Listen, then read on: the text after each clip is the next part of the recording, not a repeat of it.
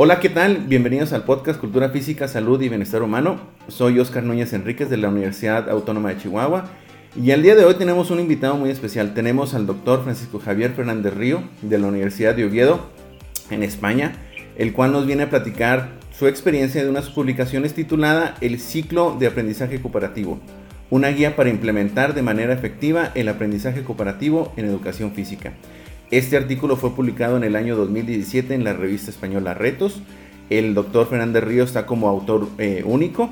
Y como hemos estado hablando en ocasiones anteriores, hablaremos de los retos, beneficios e implicaciones que trae este artículo de investigación al mundo de la cultura física, salud y bienestar humano. Doctor, muchísimas gracias por haber aceptado la invitación y no sé si nos pudieras platicar acerca de tu formación académica y cómo es que llegaste a este mundo de la investigación. Pues, eh, bueno, en primer lugar, agradecerte, Oscar, que hayas pensado en mí para participar en tu, en tu programa, en tu podcast, y darte, por lo tanto, la enhorabuena por la iniciativa de tener esta, este medio de comunicación, de divulgación de nuestra, de nuestra investigación y nuestro trabajo. Pues eh, yo comienzo a realizar mis estudios de educación física en la Universidad de Wisconsin-Madison, en Estados Unidos. Ahí completo mi formación durante cuatro años y a mi vuelta a España pues realizo un máster de alto rendimiento deportivo del Comité Olímpico Español en la, Autónoma, en la Universidad Autónoma de Madrid. Finalmente, eh, pues realizo mi tesis doctoral y obtengo el título de doctor en pedagogía en la Universidad de Oviedo, precisamente con una tesis doctoral sobre el aprendizaje cooperativo. Eh, eso con respecto a mi formación, ¿no? Mm, respecto a mi profesionalmente, pues yo durante los últimos 20 años he sido profesor en todos los niveles educativos, desde infantil, primaria, secundaria y finalmente llevo ya desde hace unos cuantos años en la universidad, ¿no? Eh, formando en este caso a futuros maestros y profesores de educación física de primaria y de secundaria. Y en la actualidad, pues soy catedrático de universidad en la Facultad de Formación de Profesorado y Educación de la Universidad de Oviedo en, España. Oye, sobre todo, qué, qué, importante es combinar experiencia, pues ahora sí que teoría, práctica e investigación para complementar un mundo, este, sobre todo para los estudiantes universitarios que van a, atender a muchísima más gente que realmente uno como docente universitario. Claro, la verdad es que al final creo que es una, tanto la vertiente profesional como la de investigación deben ir de la mano. Y yo creo que uno es un, buen investigador es un buen profesional y un buen profesional puede convertirse en un buen investigador con la formación adecuada. Y, además eh, uno y otro se enriquecen y yo desde luego no entiendo el uno sin el otro, porque, porque un investigador alejado de la experiencia práctica de la profesional, pues en su laboratorio puede, sí, puede desarrollar ciertas cosas, ¿no? pero siempre tendrá una distancia que, que a veces hará que no encaje lo que, lo que esa persona plantee con la, con la experiencia profesional diaria. ¿no? Entonces, de ahí la importancia de, sí, sí, de, las, de las dos vertientes y que se retroalimenten y que se, se apoyen para, para, crecer en ambos, en ambos ámbitos. Sí, exactamente, porque parece ser una sin la otra puede estar incompleta. Entonces, pero es, es, es muy interesante. Y también fue muy interesante leer con respecto a lo, lo que mencionas en el artículo de la llegada del concepto de cooperación al mundo de la docencia y cómo en este caso pues afectaba la educación física también a través de este, de, este, de este aprendizaje. Y lo mencionabas en los cinco fundamentos generales de este modelo pedagógico, ahora la interacción promotora, independencia positiva, responsabilidad individual, procesamiento grupal y habilidades sociales. Pero también mencionaste un sexto que fue adicionado años después, que fue la igualdad de oportunidades, que permitía al docente tener pues, la elección de una estructura de trabajo. No sé si nos pudieras hablar un poco más acerca de este proceso pedagógico y, sus beneficios. Sí, la verdad es que em, tanto en el contexto hispanoparlante como de anglosajón, hay muchísimas investigaciones eh, internacionales en diferentes países eh, de Latinoamérica, de Europa, de América del Norte, en diferentes comparativas y todas ellas señalan las ventajas de los contextos de aprendizaje cooperativos sobre los contextos de aprendizaje competitivos e individualistas. ¿Cuál es el problema? Al menos en España, y bueno, también creo que sucede también en Latinoamérica, en muchas ocasiones la educación física tiene una tradición competitiva que está muy fuertemente arraigada entre los maestros. Y en este caso, esta, esta tradición competitiva, pues aleja a muchos niños y adolescentes, bueno, en este caso niños y niñas, eh, y chicos, chicas, adolescentes, de la práctica deportiva. ¿Por qué?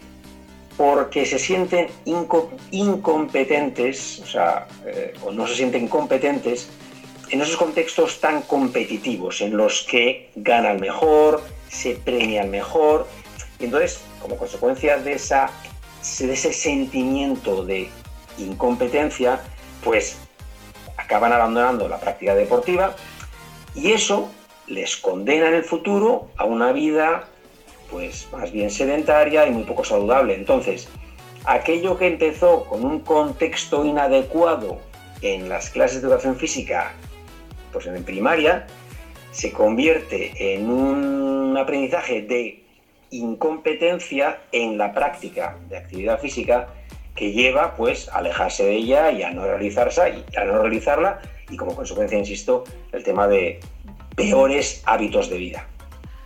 Sí, sobre todo cuando como docente no nos damos cuenta de que estamos reproduciendo un modelo que a lo mejor pues va a perjudicar a los estudiantes sin nosotros la intención de hacerlo, ¿verdad? Este... Claro. El problema es que nosotros o sea, nosotros los docentes muchas veces focalizamos sobre los niños y las niñas de alta habilidad. Lo que les digo, los que denomino yo, que se les da bien, se les mm, eh, vienen motivados intrínsecamente. Mm, en la clase de educación física, pues lo hacen todo bien, de manera natural. Claro, esos no tienen ningún problema.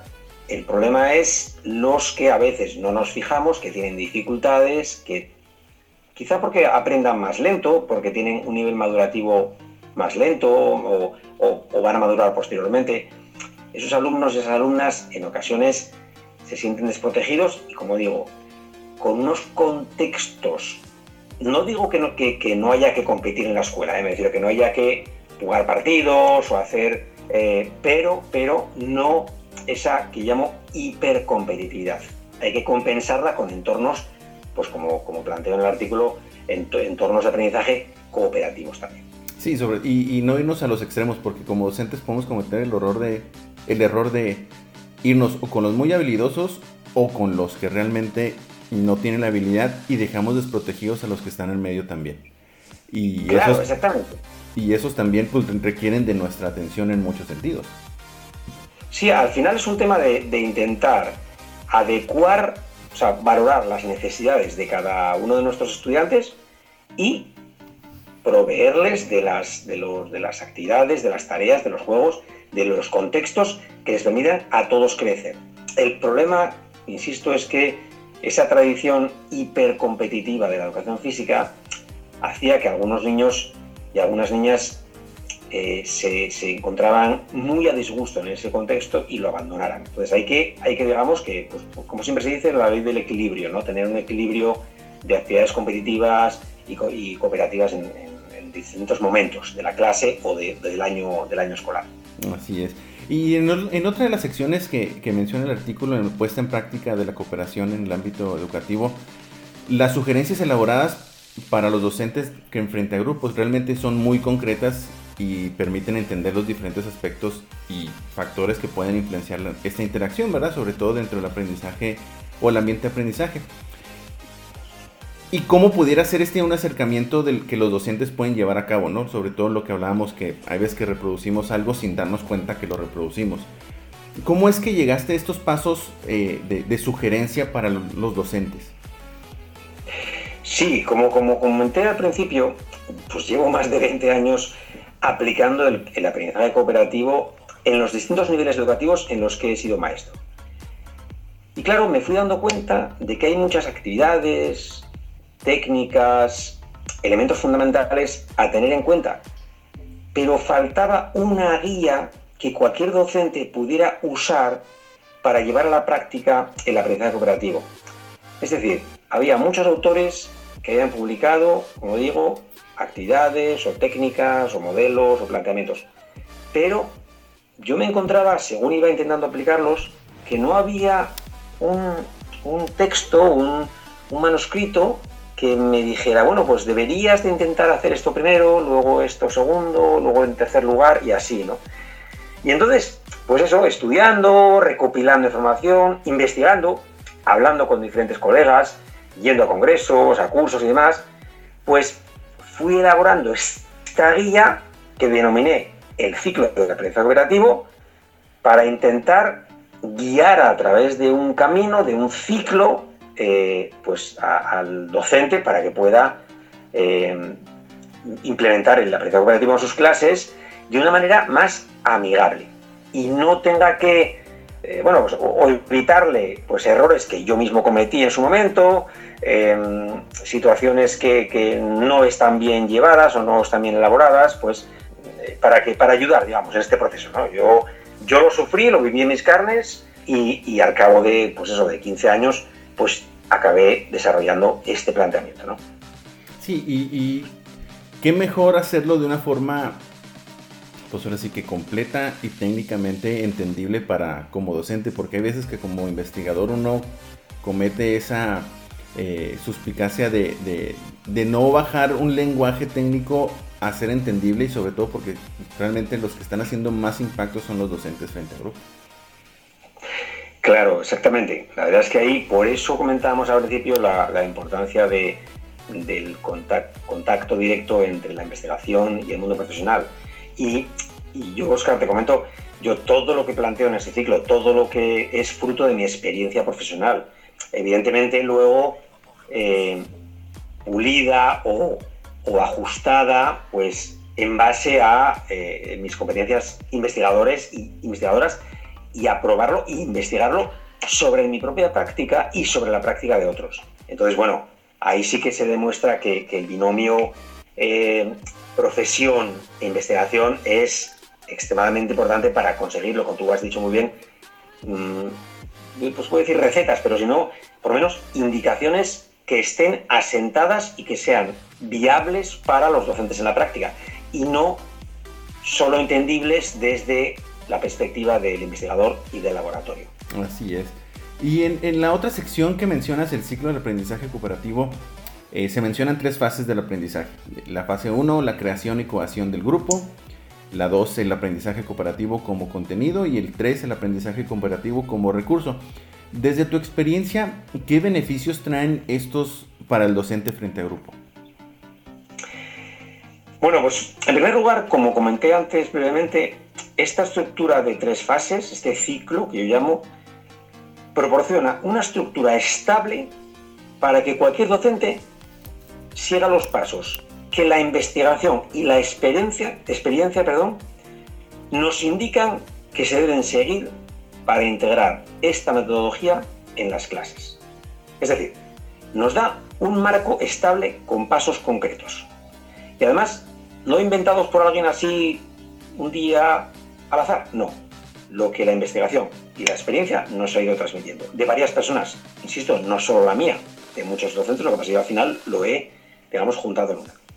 En segundo lugar, esta estructura ayuda al alumno en su transición, desde una visión exclusivamente competitiva de la clase de educación física a una visión más cooperativa, en la que haya muchos momentos en los que sea no solo necesario, sino adecuado trabajar de manera cooperativa con los compañeros y las compañeras.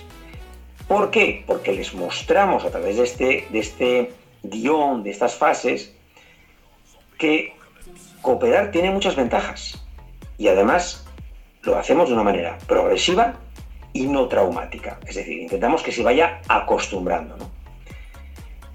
Date cuenta que cuando se requiere un cambio radical en cualquier aspecto de la vida, siempre hay, siempre se produce una reacción como de rechazo, ¿no? contraria. Porque el que está acostumbrado a siempre contextos competitivos, le va a costar mucho inicialmente comenzar a cooperar. Y por eso es necesario un aprendizaje un ajuste paulatino que en este caso pues proporciona esta estructura del ciclo del aprendizaje cooperativo. Sí, y este y como lo mencionas, ¿verdad? En, esas mismas fases, pues tienen de cierta forma subfases que le pueden permitir al, docente tener un poco más de, de, de, pasitos poco a poco para poder ir creando, este, como quien dice, su, su ambiente de aprendizaje, ¿no? Para ir entendiendo cómo sus estudiantes se comportan, cómo él, o ella se comportan también y cómo crear esa nueva experiencia eh, para todos de una forma más, más, entendiva, más entendible y más completa, ¿verdad? Sí, sí, correcto. Sí, la verdad es que el objetivo de estas subfases, en la fase 1, es, como tú bien has dicho, es llevar al docente y al estudiante, yo lo llamo mucho, como decimos aquí en España, de la mano, para que aprendan a cooperar de manera progresiva. Como digo, el cambio mm, radical, si uno no está acostumbrado a, cooperar y así a competir, tanto para el docente como para el estudiante, es, es duro, es difícil, es traumático, ¿no? Y entonces, en la primera subfase, el objetivo es que los miembros del grupo clase se conozcan y establezcan vínculos positivos para llegar a crear un buen ambiente de clima de clase y de cohesión grupal. Porque además la investigación nos dice que esa cohesión grupal es absolutamente imprescindible para que cualquier entorno de aprendizaje funcione. Por lo tanto, una vez que el docente ha podido establecer ese clima positivo entre los estudiantes y, él mismo, se pueden comenzar a utilizar técnicas de aprendizaje cooperativo sencillas, muy simples, que no requieren gran complejidad y que refuerzan esa cohesión que se ha desarrollado en la clase, ¿no? Porque una vez que he, aprendido los nombres de mis compañeros, sus gustos, sus aficiones, me vinculo a ellas porque resulta que descubro que yo tengo aficiones similares a las de un compañero o una compañera de clase. Y una vez que se refuerzan esas, esas conexiones, pues entonces nos ayudamos con mucha más facilidad. ¿no? Y finalmente, cuando ya los estudiantes y el docente tienen experiencias, pero han desarrollado esa cohesión grupal y después han empezado a trabajar de manera cooperativa en juegos y actividades sencillas, entonces ya podemos utilizar lo que la literatura denomina técnicas complejas como el puzzle o los grupos de aprendizaje, que claro, requieren ya de un nivel de trabajo cooperativo dentro del grupo ya un poquito más alto y más complejo.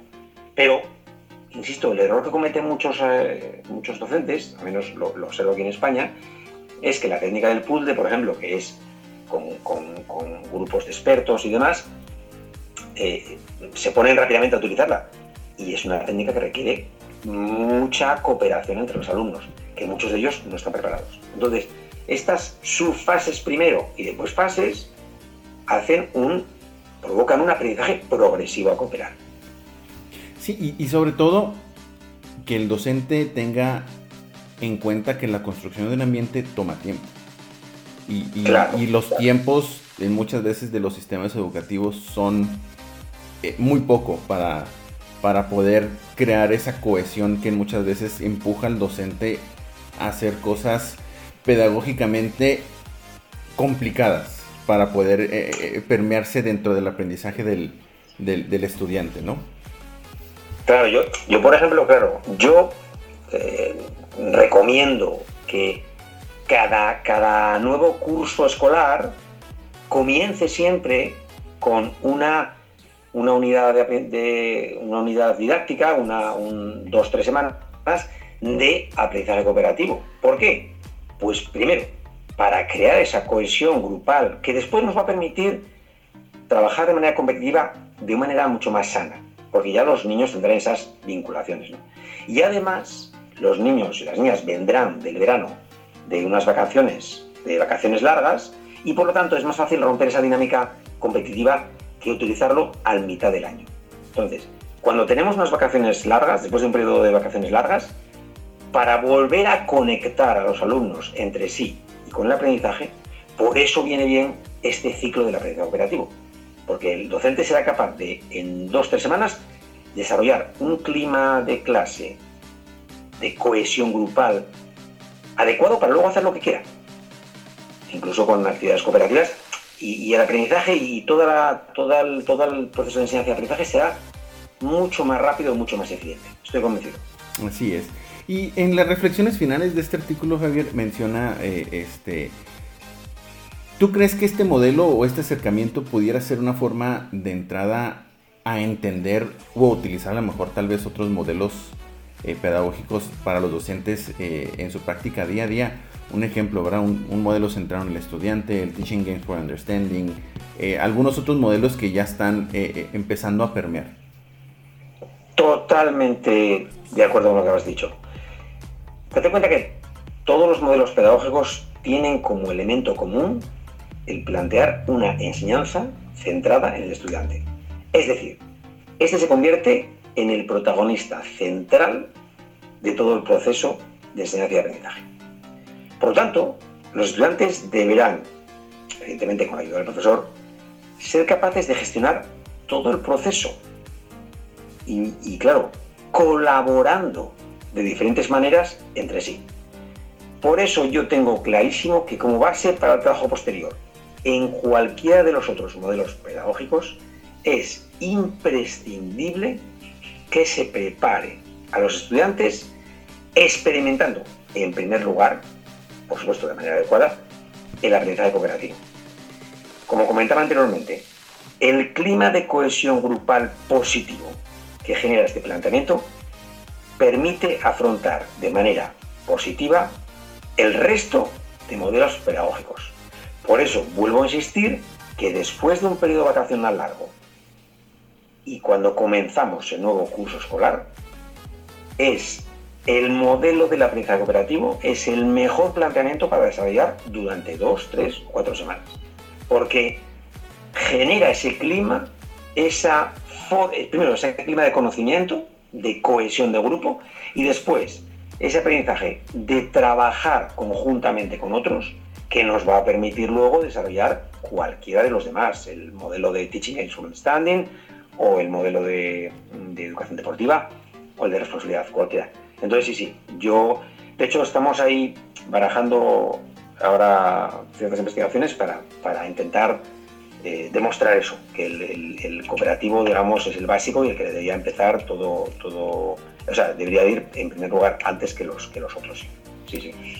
Sí, sobre todo el, proporcionarle herramientas al docente frente a grupo de cuál modelo o acercamiento se le facilita más al contexto en el que se encuentra también.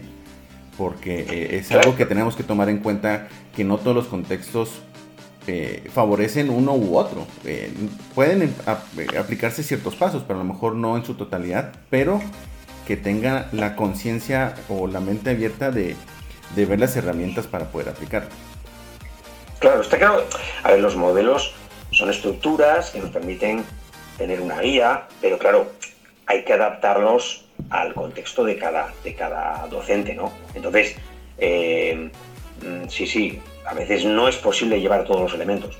Pero, como, como íbamos comentando toda la entrevista, mm, claramente para aplicar cualquier planteamiento o estructura, si la clase, como digo yo, está peleada o no tiene buena conexión entre ellos, es difícil que, un, cualquier planteamiento eh, cuaje. ¿Por qué? Porque, porque va a haber cierto rechazo por parte de algunos alumnos. Entonces, lo primero es como decía, crear ese clima adecuado de, trabajo de unos con otros. ¿no? Y a partir de ahí, pues los, modelos nos ayudan y siempre, evidentemente, eh, con, una adaptación al contexto específico de que se encuentra el docente. Está claro. Sí.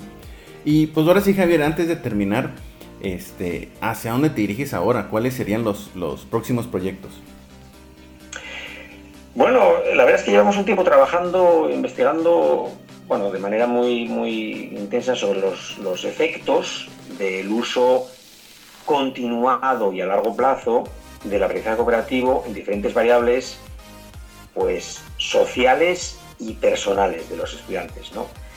El objetivo es intentar entender mejor todos los procesos que suceden cuando se aplica el aprendizaje cooperativo eh, para intentar entenderlos mejor y mejorarlos, ¿no? Y además, pues ayudar a los docentes en su día a día, ¿no? Porque el objetivo nuestro, desde luego, yo viniendo de, de si habéis, siendo, habéis sido maestro a pie de aula, eh, de primaria, de infantil, primaria, secundaria, el objetivo siempre mío es unir la teoría y la práctica, la investigación y la divulgación, para beneficio del sistema educativo global. Es decir, ya vamos comentándolo, no se puede entender una cosa sin la otra, ¿no?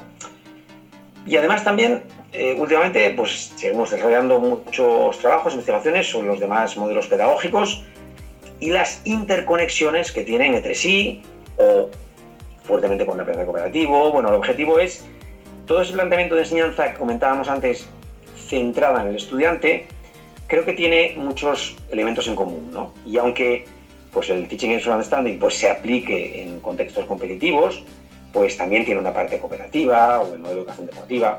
Es decir, los modelos sí tienen unas conexiones entre ellos que hacen que, que su uso continuado pues vaya en beneficio de todos ellos, de una mejor aplicación y por supuesto de una mejor labor por parte del docente y un mayor beneficio por parte de los estudiantes.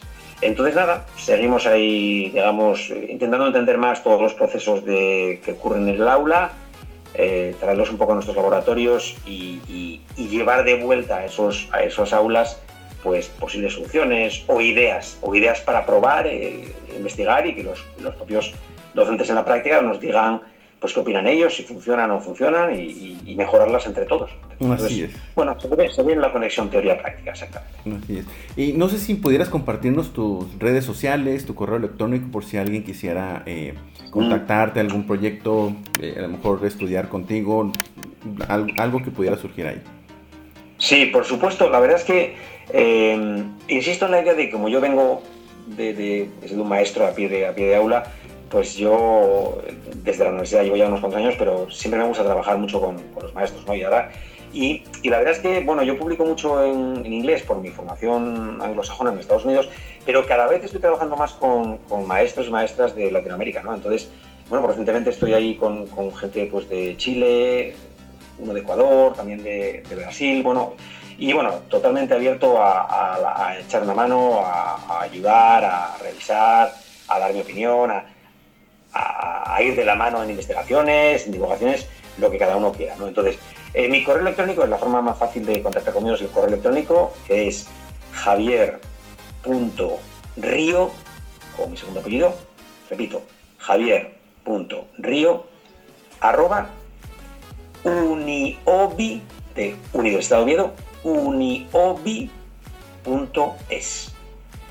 Y bueno, eh, yo intento compartir todos mis materiales eh, a través de Twitter, eh, de conexiones, y el, mi, usuario es arroba javier barra baja río 1 y en Facebook también. no me acuerdo ahora mismo mi, cuál es mi. Me imagino que será Javier Fernández Río. Me imagino que será ese. No obstante, a través del correo electrónico yo contesto siempre a los correos y, después eh, andaremos más o más o menos tiempo juntos, pero yo contesto a todos los correos porque creo que es importante. Te lo agradecemos mucho, Javier. Y ya saben, si gustan contactar al doctor Fernández Río, con muchísimo gusto los va a atender. Y pues muchísimas gracias por escucharnos, muchísimas gracias Javier por haber eh, aceptado la invitación, la verdad que fue muy gratificante y sobre todo esperemos que esto sea de aporte y de apoyo al docente eh, en el aula, ¿no? Sobre todo porque ellos son los que en muchos sentidos están impactando aún mayormente a, nuestras sociedades. Claro, pues gracias a ti Oscar de verdad por haber contactado conmigo, por haber pensado en mí para participar en tu programa y ha sido un placer, de verdad. Aparte he estado súper a gusto y vamos, eh, encantado de la vida. Y, y, volver a darte la enhorabuena por la iniciativa porque me parece que es una, gran iniciativa en nuestra comunidad unidad de, enseñantes. O sea que enhorabuena. Muchísimas, muchísimas gracias, Javier. Y pues muchísimas gracias por escucharnos. Los esperamos en el próximo episodio de su podcast Cultura Física, Salud y Bienestar Humano. Hasta luego.